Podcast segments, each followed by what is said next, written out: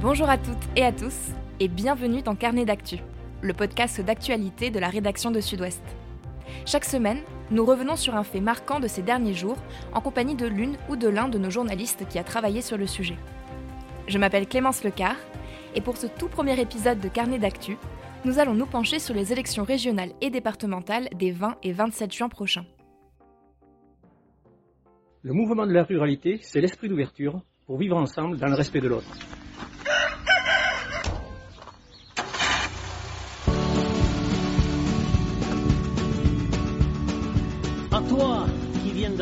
Je suis euh, très heureuse aujourd'hui de pouvoir euh, annoncer officiellement ma candidature dans cette élection régionale. Ce serait le mandat de trop si j'avais perdu la passion, l'amour du métier, et puis s'il n'y avait pas autant de chantiers à faire. C'est un, un, grand honneur pour moi d'avoir été désignée tête de liste dans la plus grande région de France et à ce titre je voudrais remercier Marine Le Pen. C'est un contexte difficile mais c'est le cas pour absolument tous les candidats. Euh, nous sommes en campagne depuis de longs mois, depuis septembre ou octobre et on a fait le choix depuis la semaine dernière de suspendre la campagne en présentiel. Que le bon sens rime avec la loi. Les candidates et candidats se dévoilent peu à peu en Nouvelle-Aquitaine. Après Geneviève Dariussec le vendredi 16 avril, c'est le président sortant Alain Rousset qui a sans surprise annoncé sa candidature le 20 avril pour tenter de briguer un cinquième mandat. Mais ces élections n'échappent pas aux perturbations de la crise sanitaire. Elles étaient initialement prévues en mars et elles se dérouleront normalement fin juin, après deux reports et beaucoup d'allers-retours entre le gouvernement, les représentants des collectivités territoriales et bien sûr le conseil scientifique. Alors qui sont les candidats en Nouvelle-Aquitaine? À quoi va ressembler la campagne et à quels effets peut-on s'attendre avec la crise du Covid-19 Nous allons en parler aujourd'hui avec notre journaliste Benoît Lasserre qui suit de près ces élections. Benoît Lasserre, bonjour, merci d'être avec nous. Bonjour Clémence. Alors pour commencer, quels sont les candidats qui se sont d'ores et déjà déclarés pour la région Nouvelle-Aquitaine? Nous avons le, le, le, président sortant euh, Alain Rousset qui, s'est déclaré le 20 avril, mais en réalité le, le, suspense était quasiment inexistant puisque dès le mois d'août dernier, Alain Rousset avait fait déjà une sorte de, de pré-annonce puisqu'il avait nommé sa directrice de campagne. Donc on savait qu'il allait être candidat, le tout c'était de savoir quand il appuierait sur le, sur le bouton rouge. Nicolas Thierry, euh, qui est un de ses vice-présidents, qui est donc représentant d'Europe Écologie Les Verts, et, le candidat qui est parti le plus tôt, puisque dès octobre, euh, il a déclaré sa candidature et commencé à, faire campagne. Euh, il y a également Edwige Diaz, qui est la, responsable girondine du, Rassemblement national et qui siège déjà au, Conseil régional. Et puis donc également Geneviève Dariussec, qui est donc la ministre déléguée à la Défense en, en charge des anciens combattants qui a annoncé sa candidature, euh, qui est venue d'ailleurs à, Sud-Ouest en parler, à la tête d'un rassemblement centriste. C'est une liste qui va un peu du, centre-gauche au centre-droit. Euh, il va y avoir également Nicolas Florian pour les Républicains, c'est donc l'ex-maire de, de, Bordeaux qui, qui, se relance un peu dans cette campagne des régionales après son, son échec à Bordeaux.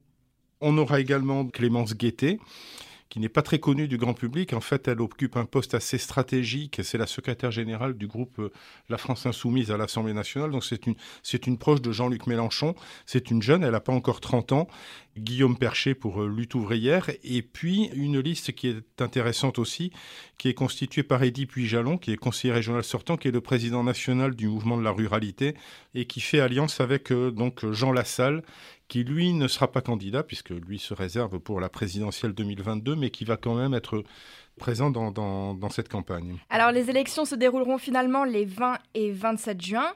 À l'issue de ces scrutins, euh, les conseils régionaux et départementaux seront renouvelés.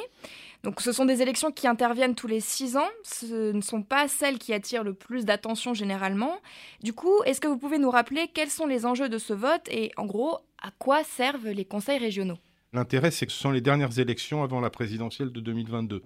Donc, euh, c'est quand même un test important pour le gouvernement qui a pas fait des, miracles aux élections municipales. Mais bon, ça n'est pas que ça, puisque les, les, départements et les régions, ce sont des collectivités importantes qui ont des budgets euh, conséquents. La Nouvelle-Aquitaine, c'est un budget de 3 milliards d'euros quand même, quasiment avec, avec des compétences importantes. Donc il ne faut pas seulement y voir un test, un test politique électoral, c'est vraiment euh, pour les, pour les six ans qui viennent, ce sont des, des, majorités qui vont avoir euh, des, des chantiers importants. Ça concerne quelles décisions par Alors, le, le, Conseil régional, vous savez qu'il y a eu la, la, loi NOTRe qui a redécoupé la, carte des régions, dont est née la, Nouvelle-Aquitaine, qui est la fusion de, de l'ex-Aquitaine, de l'ex-Poitou-Charentes et de, l'ex-Limousin il y a des compétences qui se sont rajoutées, mais les, principales compétences de, la région, c'est le développement économique, c'est-à-dire que c'est la région qui est en charge d'accompagner les entreprises, donc qui dit euh, développement économique dit emploi, donc c'est quand même très important. Ce sont les transports, donc ça c'est quand même aussi la vie quotidienne, puisque jusqu'à présent les, régions étaient en charge des TER, et alors donc ce qui s'est rajouté, c'est que les départements s'occupaient des, des cars interurbains, et maintenant la région aussi qui a pris en charge les cars interurbains avec les transports scolaires. La région, c'est aussi les lycées. La région intervient aussi sur la culture, l'aménagement du territoire, etc. Donc, c'est quand même des compétences euh, très importantes sur le tourisme aussi. Euh, et on sait que le tourisme en Nouvelle-Aquitaine, c'est euh, une source de, revenus considérable. Il y a beaucoup de choses dont s'occupe la région et qui, je vous le disais, qui, qui concernent notre vie quotidienne. Actuellement, comment est composé le conseil régional? Alors, le conseil régional, donc depuis que la Nouvelle-Aquitaine existe, c'est 183 élus, donc ça fait quand même, euh, ça fait quand même du monde dans l'hémicycle, même si depuis le, début de la crise, euh, beaucoup de sessions se sont, déroulées euh, virtuellement ou à distance. Et donc, la, gauche avait remporté avec Alain Rousset les, les élections de décembre 2015. Et donc la gauche a une majorité de, de, 107 sièges. Actuellement, c'est donc Alain Rousset, on l'a dit, qui est président du conseil régional. Et ça fait déjà quelques temps qu'il occupe ce poste, puisqu'il est élu depuis 1998, euh, à l'époque pour la région Aquitaine, et puis depuis 2016, les élections fin 2015, mais depuis 2016 pour la Nouvelle-Aquitaine. Est-ce que vous pouvez nous faire un rapide bilan de ces années à la tête du conseil régional? Alors Alain Rousset, oui, c'est actuellement le doyen de, tous les présidents de, conseils régionaux. Hein. c'est le plus ancien, puisque vous l'avez dit, il est élu depuis 1998. Son bilan à la tête de la Nouvelle-Aquitaine, ça a commencé d'abord par, euh, le problème laissé par Poitou-Charentes, la, région que présidait Ségolène Royal, dont on a découvert qu'elle était presque en, état de, cessation de paiement. Il a fallu remettre les, finances euh, dans le droit chemin, donc ça, a quand même été euh, un chantier compliqué. Euh, il a fallu mener la fusion des trois régions, ce qui n'était pas évident parce que euh, forcément les Limousins et les Picto-Charentais craignaient que Bordeaux ramasse toute la mise sur, euh, par rapport à cette nouvelle région. Donc je, pense qu'aujourd'hui, ça, n'est pas, on ne peut pas faire ce reproche à, à Alain Rousset, même si effectivement c'est vrai que Bordeaux est la, la capitale régionale, que c'est le siège du conseil régional, mais je, pense qu'Alain Rousset s'est énormément déplacé. C'est quand même une région, il faut le dire, qui fait 550 km de long. C'est considérable, c'est énorme. Euh, donc, on peut dire qu'il a, labouré le terrain.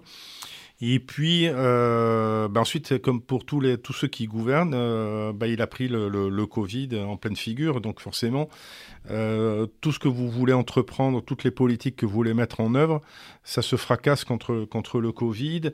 Ce dont parle beaucoup Alain Rousset pour, euh, parler de son bilan, c'est d'abord que la, région Nouvelle-Aquitaine euh, a créé en 2019 36% des emplois nets industriels qui ont été créés en France l'ont été quand même en Nouvelle-Aquitaine. Donc c'est une région qui, sur le plan du développement économique, ça c'est un des mantras d'Alain Rousset. L'entreprise l'a toujours intéressé, il aime ça.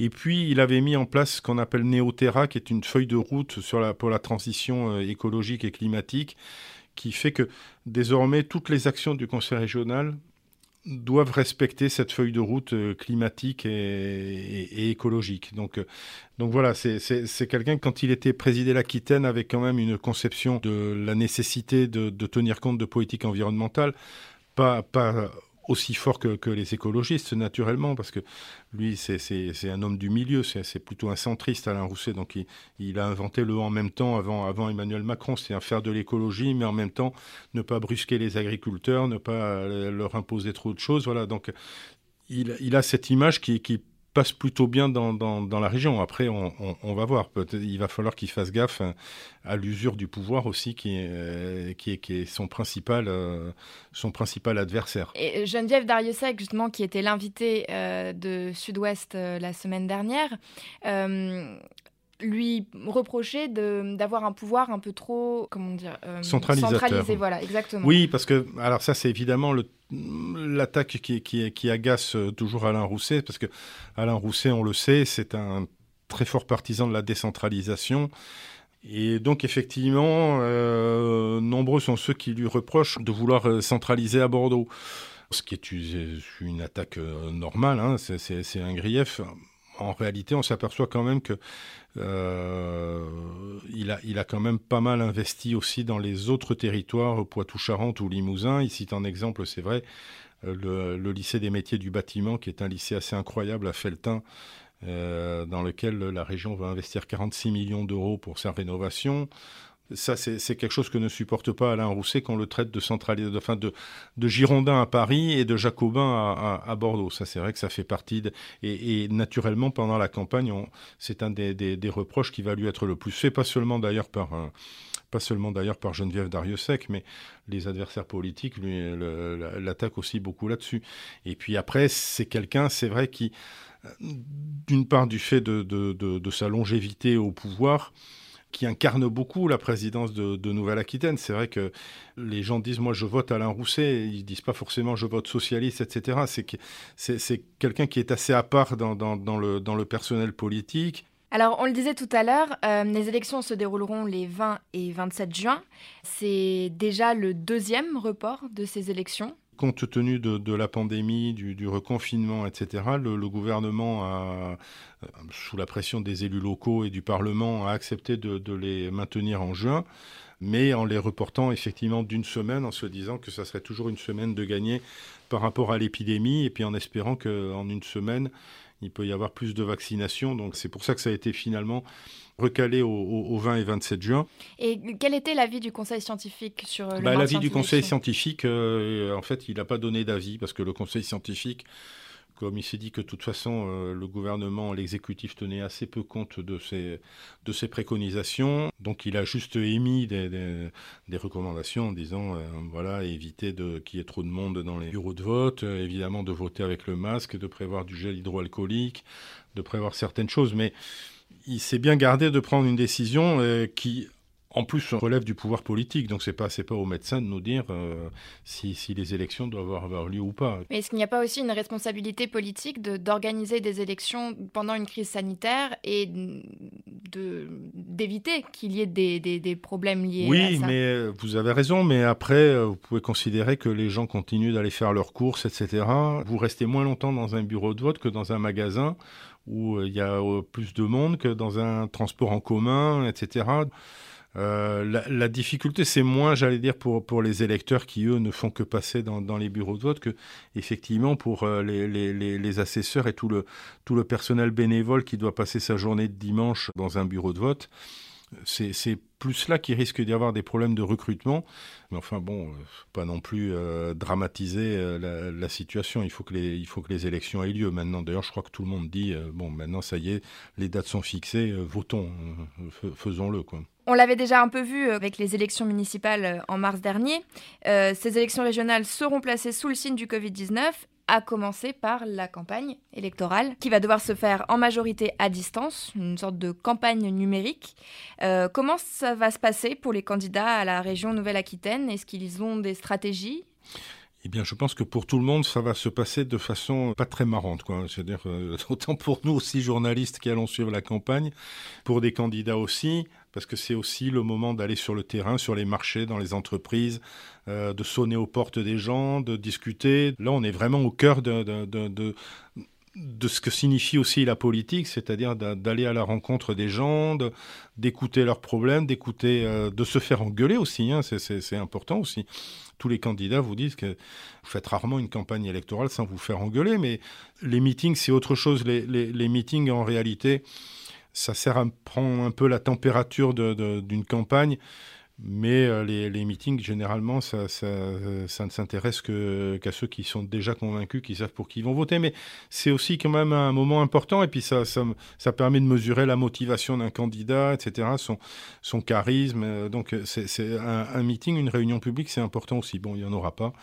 Ça va être désincarné, quoi. Ça va être une campagne euh, virtuelle euh, via des réseaux sociaux, via des, via des, des, des clips, via des, des, appels téléphoniques, etc.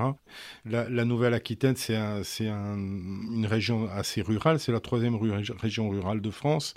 Donc ça veut dire qu'il y a des endroits qui sont encore en zone blanche où le numérique euh, euh, fonctionne mal ou fonctionne pas du tout. Et donc je veux dire, il y a, un peu aussi une inégalité euh, territoriale entre les gens des villes qui, bon, sur, sur Facebook, ils peuvent aller voir un live Facebook, voir sur Twitter, recevoir des, des, appels, des trucs Instagram, etc.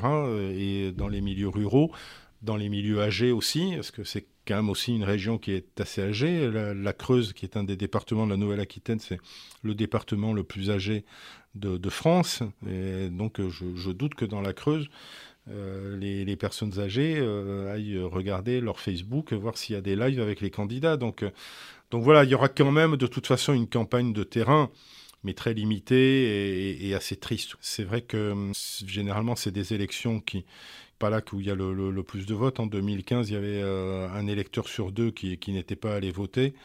Alors peut-être le fait que ce soit à la fois les départementales et les régionales, que peut-être ça peut être un dernier message envoyé au gouvernement, peut-être que ça peut déclencher une, euh, envie électorale, mais ça c'est encore trop tôt pour, le savoir. Donc euh, on, va bien voir comment ça va se passer. Mais en tout cas, voilà, ça ne sera pas des élections euh, qui, qui, rentreront dans les annales. Quoi. Mais est-ce qu'au niveau des résultats, on peut s'attendre à ce que euh, cette campagne un peu particulière bénéficie à certains partis plutôt que d'autres? Généralement, ce qu'on dit, on, on l'a dit pour les municipales, ça ne s'est pas vérifié partout, notamment à Bordeaux. C'est vrai qu'il y a la prime au sortant.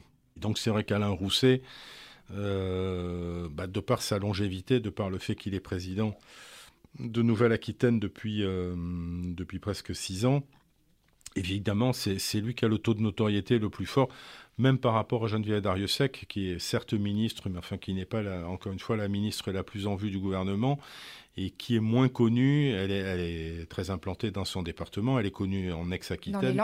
Mais euh, enfin, en, en Poitou-Charentes ou dans, dans, dans, le Limousin, je suis pas sûr qu'elle ait un taux de notoriété très fort. Nicolas Florian encore plus, il était maire de Bordeaux, je suis pas sûr que dans la Vienne ou dans, le, dans la Corrèze, on, le connaisse si bien. Donc forcément, la primo sortant va jouer. Alors après, l'étiquette politique, oui, bien sûr, joue, joue aussi. Hein. Le Rassemblement national, on sait qu'il y, y, a un fort vote euh, pour l'étiquette Rassemblement national. Euh, les centristes, Geneviève Dariussec a raison de souligner que c'est vrai que la Nouvelle-Aquitaine est une région qui, qui penche un peu plus à gauche, mais une gauche qui est assez euh, ratsoc, euh, assez centriste. C'est pas c'est pas c'est pas une région très rouge, à part l'ancien Limousin où il y a encore euh, le, PC est encore assez présent, mais enfin c'est une région qui correspond quand même à, comment dire à la sensibilité politique d'Alain Rousset. C'est quand même voilà c'est centre gauche quoi, c'est social-démocrate radical. Donc c'est vrai que ça, joue aussi quoi. Donc Là, c'est vrai qu'on est un peu dans l'inconnu. Ça, ça, va être intéressant de, voir comment, justement, à la fois ce, renouvellement, cette campagne euh, atypique, ce redécoupage aussi politique, puisque en 2015, euh, il faut savoir que le mouvement macroniste n'existait pas. Hein, donc Alain Rousset avait sur sa liste des, gens qui, après, sont, devenus euh, macronistes. Donc tout ça c'est vrai que ça, sur un plan politique, ça va être assez intéressant à suivre la campagne va être moins intéressante à suivre, mais les résultats vont, être par contre assez intéressants. Donc ben, espérons le même.